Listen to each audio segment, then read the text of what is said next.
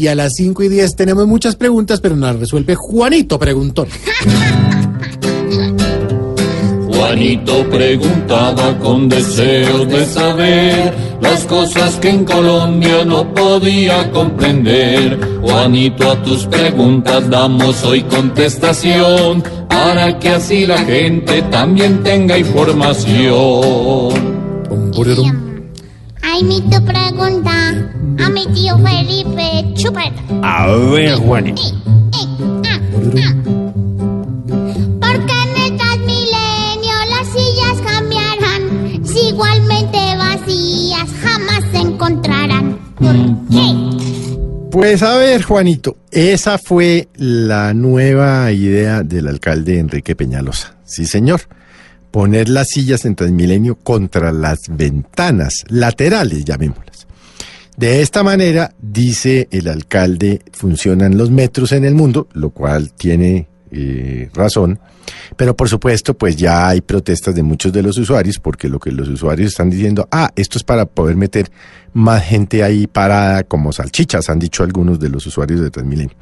La verdad es que el sistema de Transmilenio, cuando arrancó ya hace muchos años, Juanito, 14, 15 años, eh, funcionó. Los, los bogotanos lo veíamos como la solución a los problemas de transporte. Recuerde usted que un bogotano del común se echaba tres o cuatro horas de su residencia a su lugar de trabajo y Transmilenio ciertamente en sus inicios le facilitó la vida a cientos, miles de bogotanos que se transportaban eh, a través de este, en ese entonces, nuevo medio de transporte.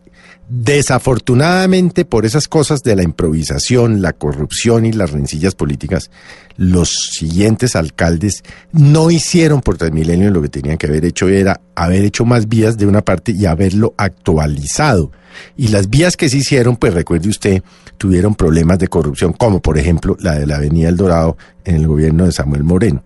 El alcalde Petro, en un gesto de irresponsabilidad, tenía que haber iniciado el proceso de renovación del parque automotor y no lo hizo, por las razones que usted quiera. Y lo que hizo fue prorrogar tres años más el contrato de unos buses que estaban hechos para durar determinado número de años y determinado número de kilómetros.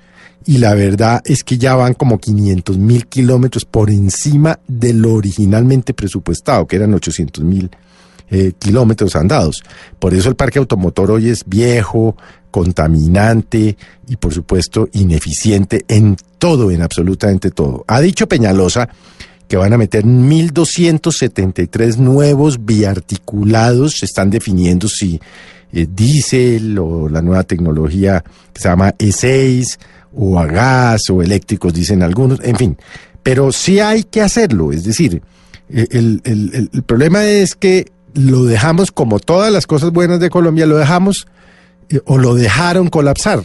Recuerde usted la vergüenza en el gobierno de Petro, que tenían que haber sacado eh, todos estos alimentadores y haber metido buses nuevos y lo que hicieron fue coger unas bucetas viejas, pintarlas y ponerles una calcomanía que decía SITP provisional.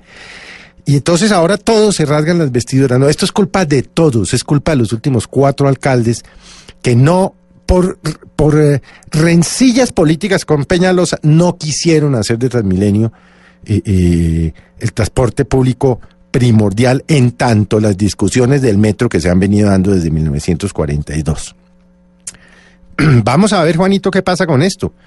Eh, pero que no se enreden en el tema de las sillas. El tema no son las sillas, Sí, el tema es que hay que renovar el parque automotor, hay que revisar las rutas, hay que actualizar Transmilenio, porque Transmilenio llegó para quedarse. No es una posibilidad no tener Transmilenio, no es una posibilidad que no funcione. Entonces hay que hacer que los miles de millones de pesos se optimicen de la mejor manera para que los bogotanos vuelvan, vuelvan, si ello es posible, a tener el Transmilenio de sus inicios, que era un Transmilenio eficiente, cómodo, confortable y rápido. Pero bueno, las cosas de la política, bonito. Ay, qué cosa.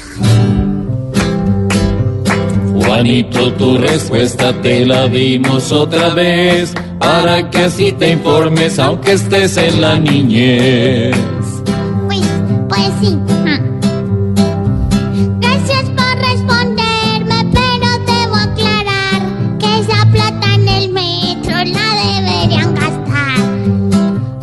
Juanito preguntó siempre buscando explicación, solo Blue Radio le dará contestación.